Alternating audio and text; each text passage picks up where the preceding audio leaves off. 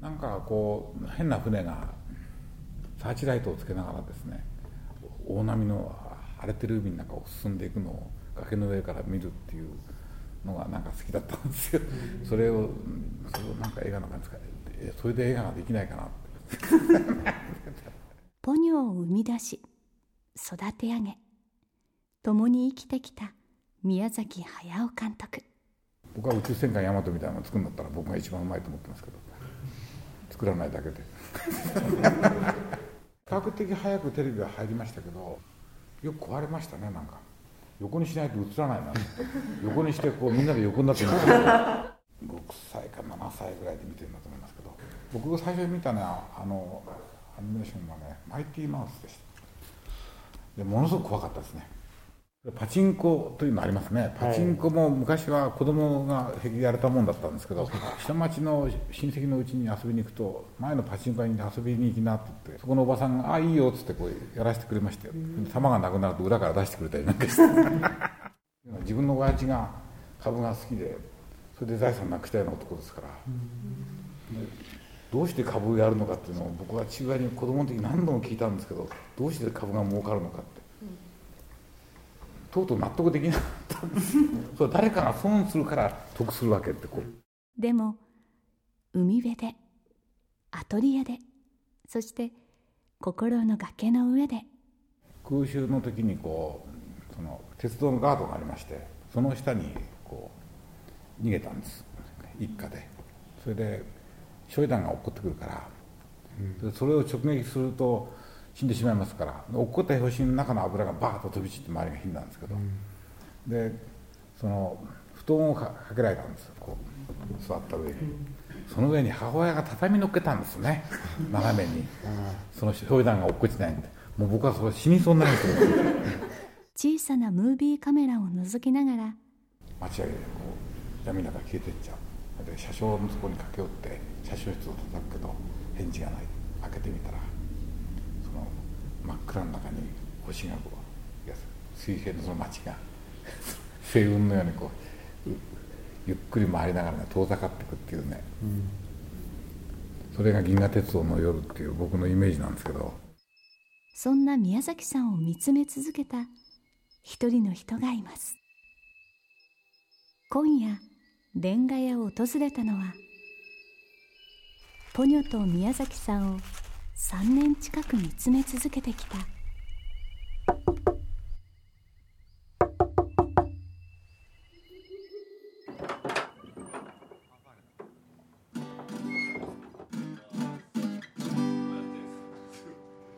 すみませんなんかこんな鼻声でしかも。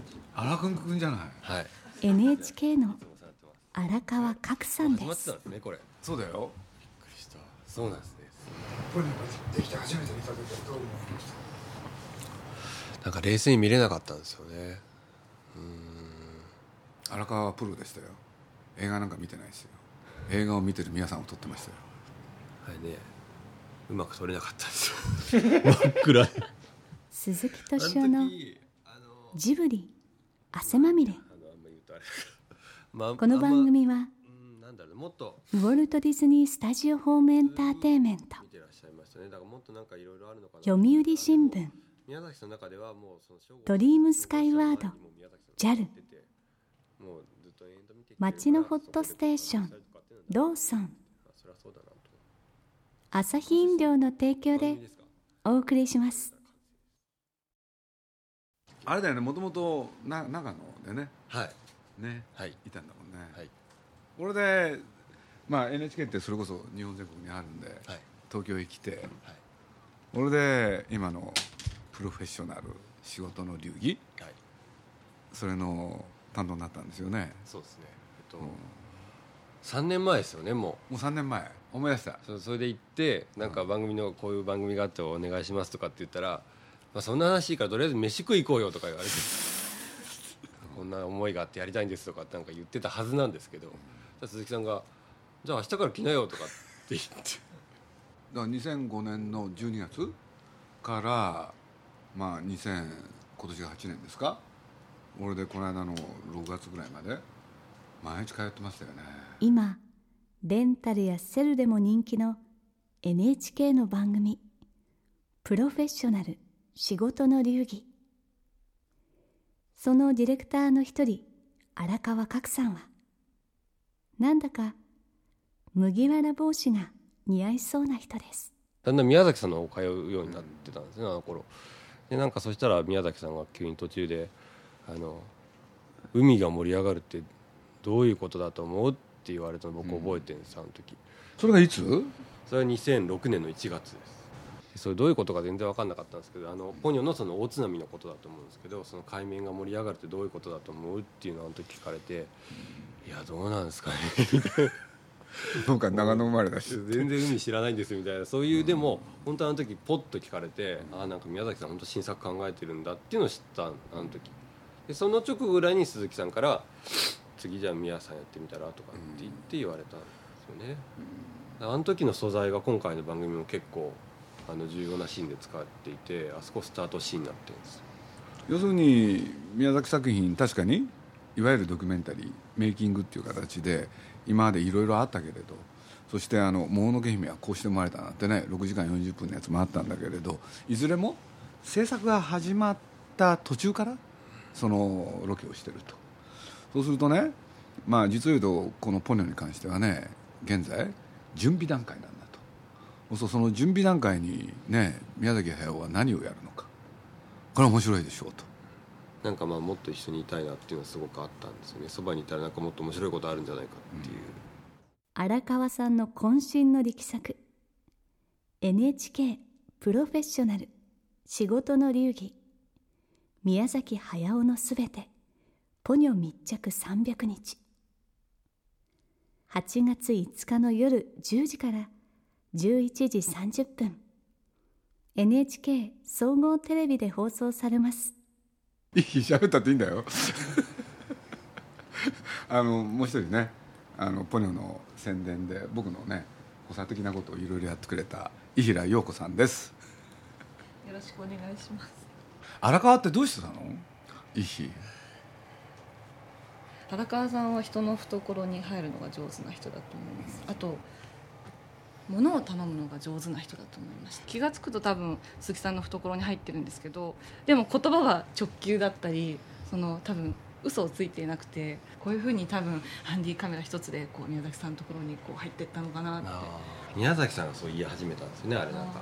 他人の布団にこうなんかスッと潜り込んでくるやつだお前はって。で信用ならない。って言われたのは覚えてます。あのプロデューサー室にさ、誰がどこに今いるかって書く欄があるじゃない？ホワイトボード。うん、あのホワイトボード。そしたらそこにね「荒川」って書いてあったんですよね。途中育児中とか書いてあった。鈴木敏夫のジブリ汗まみれ。忙しかったよね講師ともに。いや目まぐるしだってあの時家もすぐ借りなきゃいけないとか。初めだから僕は、あの鈴木さん恵比寿だったしそう。やっぱなんかいいじゃないですか。一回、うん長野から来たら一度ぐらいそういう東京の真ん中で住んでみたいなとも思ったから、まあ、あと NHK 渋谷だから近いところにいれば嫁さんとすぐ帰ってご飯とか一緒に食えるからって、恵比寿とかまあその辺まあ絶対お金高くて払えないですけど、でもまあ一応探しててそしたら宮崎さんそれ言ったらすっごい怒られて。あんなとこ人を暮らすところじゃないとか 鈴木さんが住んでるだけだとか言ってなんかす あれ鈴木さんだから住んでんだとかっていうすごい怒られ方をして、今でも覚えてますけどそれでもう来なくていいとかって。ああいうところに住もうとするんならそもうそういうお前来なくていいとかって言われて。そんなやつにろくなねドキュメンタリーができるわけないと、ものすごいその家でそんな怒られるんですかみたいな。そのしかも仕事とは関係ないとこじゃないですか。ものすごいびっくりしたんですよね。だでも子育てするんだったらそういうそのなんか地面の見える土地でその土の見える土地でやった方がいいっていう宮崎さんの熱い気持ちだったんですけどでもその取材その出入り禁止になっちゃったんですよ半ばその時に。荒川君ってさ、なんていうのかな特徴の一つとしてさ、なんていうの？人と向き合わない？えどういうことですかそれ？いや奥さんとちゃんとここでね今日話をしようっていう時も目見ないでしょ？いや見ますよ。見る？見てるつもりだけど。見てるんだけれどただ見てるだけ？心は別のところにあるみたいな。そんなことないですよ。それ違う？要するに奥さんがまたジブリ行くのかと。ね？それはあなた 仕事じゃないと。遊びに行ってるみたい。なそうそうそうそうそう。そのなんか危機として出ていくっていう。ふうに言われたんですよね。ねえ。仕事に行くっていうのはもっと辛いとか、うん。しんどいとかってあるはずなのに、んなんかあなた楽しそうに出ていくと。遊びに行ってんじゃないのみたいな。なんかね取材者と取材される側なんていう関係は、まあ、簡単に言うと超えちゃったわけですよね。それどころか一緒にねご飯食べたりほとんど同じ空気を吸って同じ時間を過ごしたわけで。俺でまあそういう中だとついねこうやって皮肉の一つもいろいろ言いたくなるんですけれど。一個ね僕は彼の名誉のために言うとね彼は実はその準備期間中大変なことをやってくれたんですよ。大変なことっていうのはこれいい意味で。実は「崖の上のポニョ」この映画を作る時のそのなんていうんですか皆さんが何しろ普段だと一人でものを考えていかなきゃいけないでしょ。そうそういう創作っていうのは孤独な作業なんですけどね。実はその孤独な作業をカメラに収めるっていうのがテーマなんで収めると同時に実は皆さんと対話をするっていうのが出てきてそうすると結果としては何が起きたか。実は演出助手をそこでやっちゃったんですよね。だよね。いや自分ではちょっとよくわかんないですけどねそこはどうつまり皆さんがね毎日過ごしていく中で毎日のようにいろんなこと思いつくでしょそう思いついたことをとにかく話す相手って言ったらその荒川君だったわけですよ。彼がね表情一つ。それ面白そうな時は面白い顔。でつまんない時はつまんない顔。で荒川君って結構素直なところがあって面白い時は面白い顔するしねつまんない時はつまんない顔するこれ大変なね才能なんですよ。そうすると皆さんに大変な影響を与えたんですねそれ。どうなんですかねそれは。そう。いやまあ僕なんかもね要するに宮崎駿という人と付き合ってきて約30年。ある時期はそれをダイレクトにやってたわけですよ。ところがいろいろやっていくうちにねお互い裏も表も裏も表も知り尽くして改めてそれをやるっていうのは非常に照れくさい関係に完全になってるんで。そう僕としてはですねまあ荒川君が現れた時これは飛んで火にいる夏の虫だったわけですよ。だから改めてね普段僕はそういうことを荒川君には言わなかったけれど今日改めて感謝します。いやそんな鈴木さんがもう照れくさいですよそんな言われるともう本当に。でもあのポニョ来るの各シーンとかやっぱりすごくそういう意味では印象的ですよね。あれ印象的だよね。大体だって宮崎さんあの時は大体8時に帰れって言うじゃないですか。8時になったら荒川君は新妻の元に帰れっていうふうに言ってあとは一人でやりたいって人だったけどあのシーン書く時はなんか返さなかったんですよね。その僕早く帰れ帰れって言われにはなんだかんだこういろいろ話が続いてたりとかしていたら気づいたら10時ぐらいまでになっててあの時。でもあの時でも1回目の取材の終わりにあの瀬戸内って宮崎さんちょっと関係がやっぱりまあ宮崎さんどんどんこう集中していく中で僕もそこにこうずっと居続けるっていうのがやっぱり宮崎さんにとっても負担になっていてちょっとこう、あのー準備期間中に荒川君がそばにいてくれてで十分な役割を果たしてくれた。そしたらもういらなくなったんですよ。人間関係は使い尽くすものだって言ってましたからね。堂々と。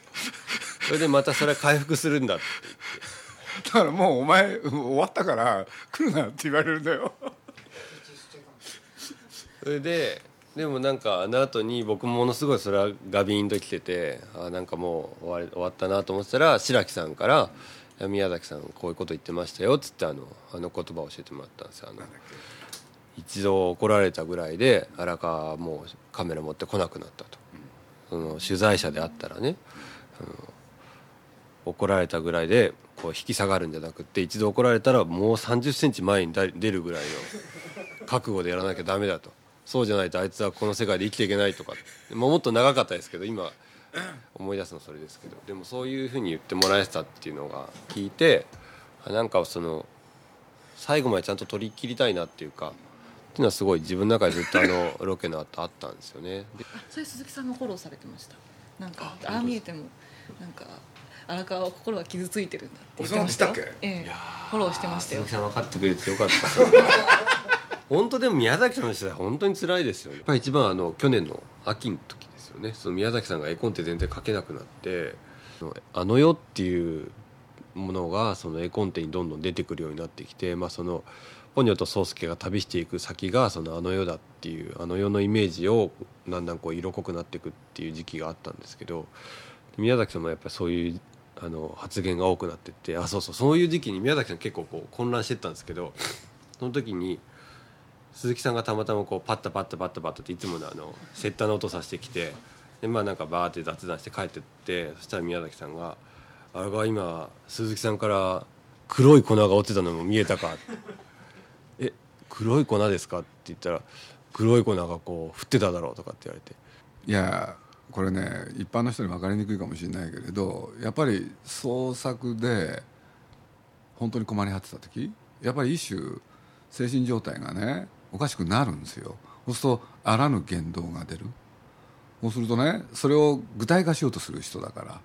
それで僕に対してね要するに、えー、体から黒い粉が出てると。でそれをねスタッフの一人一人に確かめ始めるんですよ。まあでもあの時は本当にあの時にジンマシン出たんですよね。カメラ持っててもうなんか両手ががこうバーってなんか赤くなってくるっていうか。立っててもやっぱなんかフラフラしたし、でそこの悩みが深ければ深いほど面白いものになる。そうそういう状態に突き当たっちゃったってことだよね。出くわしちゃったっていうのか、うん、だと僕は思いますけどね、まあ、だから本当の取材者ならばそういうとこも撮るべきだと思うんですよ。要はその黒い粉見えたかって言われてるとこもまだまだ撮っちゃうっていう。でも僕それできなくって黒い子って言ったらもうテープ止めてるみたいな。これやばいみたいなあれとかちょっと自分で未熟だったなっていうすごく今思えばありますよねでねでもなんか本当の宮崎さんの 創作者としての凄みっていうかそういうのはやっぱりそういうなんだろうなそういう暗い闇ってやっぱあるっていうのはなんかまあ別にそれ取る取らないとか番組出す出さない別にしてなんかあ自分としてそこに逃げたっていうのはなんかどうだったんだろうなっていうのはちょっと思ったりはしますけどね。イヒなんかもこの番組のねジブリ側の担当として取材に立ち会ったじゃん。はい。皆さんの印象に残る言葉は何でしたか？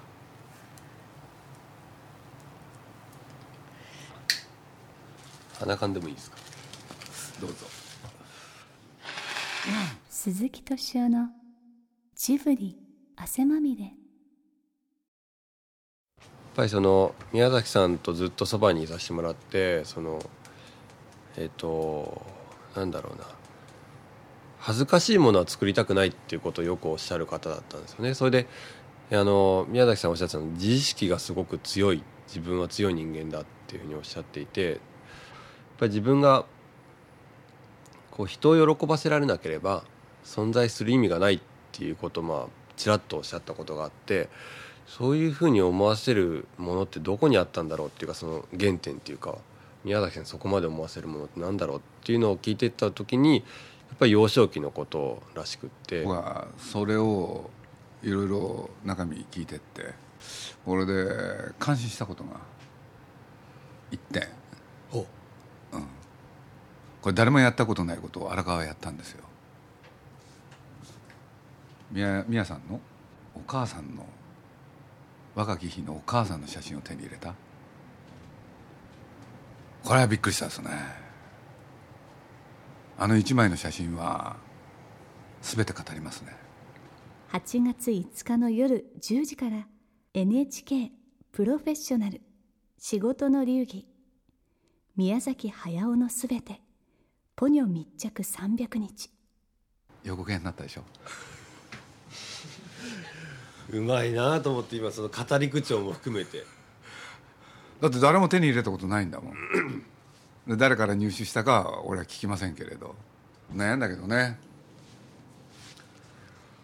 それをやっちゃうと皆さんどう思うのかなと思って。ですね、うん、鈴木敏夫のジブリ汗まみれ。いろいろ言ってたよ。皆さんのいろんな言葉を。どれでもいいよ。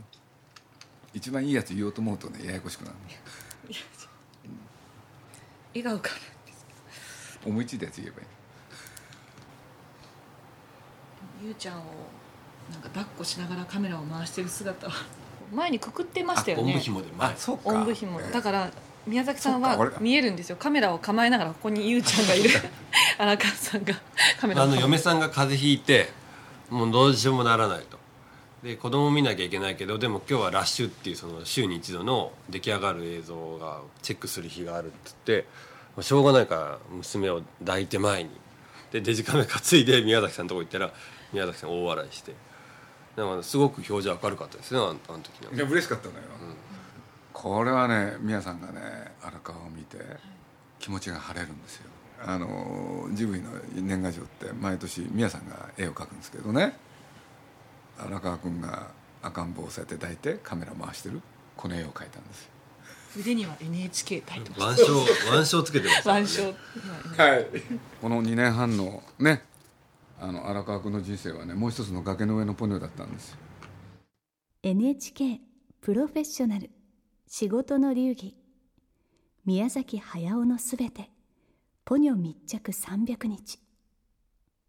そのドキュメント番組は多分きっと現実の演出家鈴木さんの力作でもあるのかもしれません。そういえばもしかしてまさかもう新しい番組が始まってたりするんですよね？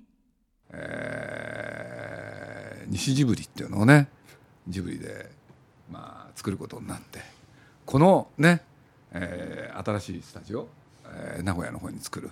このスタジオがね、まあ、今人を募集してますけれど、えー当面50人の人 約10日間ジブリの方でねそのどういう人が向いてるかっていうのを見てほんでその中から20人選抜してこれで今の名古屋の方へ行ってですね、えー一本作品を作ることになってるんですけれどこれをね追いかけるっていうのはどうかと今荒川君の方にね、えー提案をしておりまして。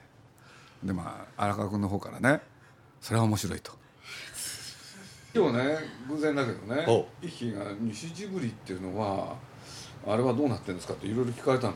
は俺何だかなと思ったら私西へ行きたいこんなとこあ西ジブリ行きたいんですか飯平さんへえ飯平さん行っちゃうんですか西に？だからあの捨てるものが何もない。捨てるものは何もない。捨てるものが何もないなって名古屋に。あれ名古屋と関係あるんでしたっけ飯全くない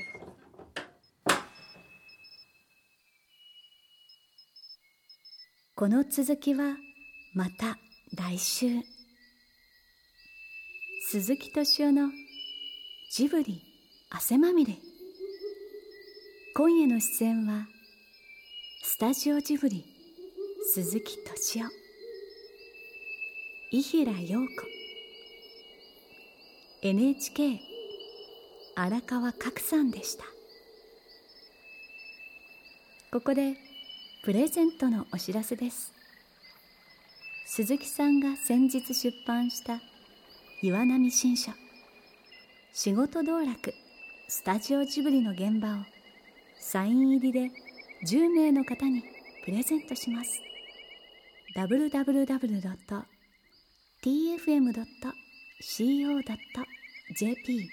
スラッシュ汗まみれまでどうぞ。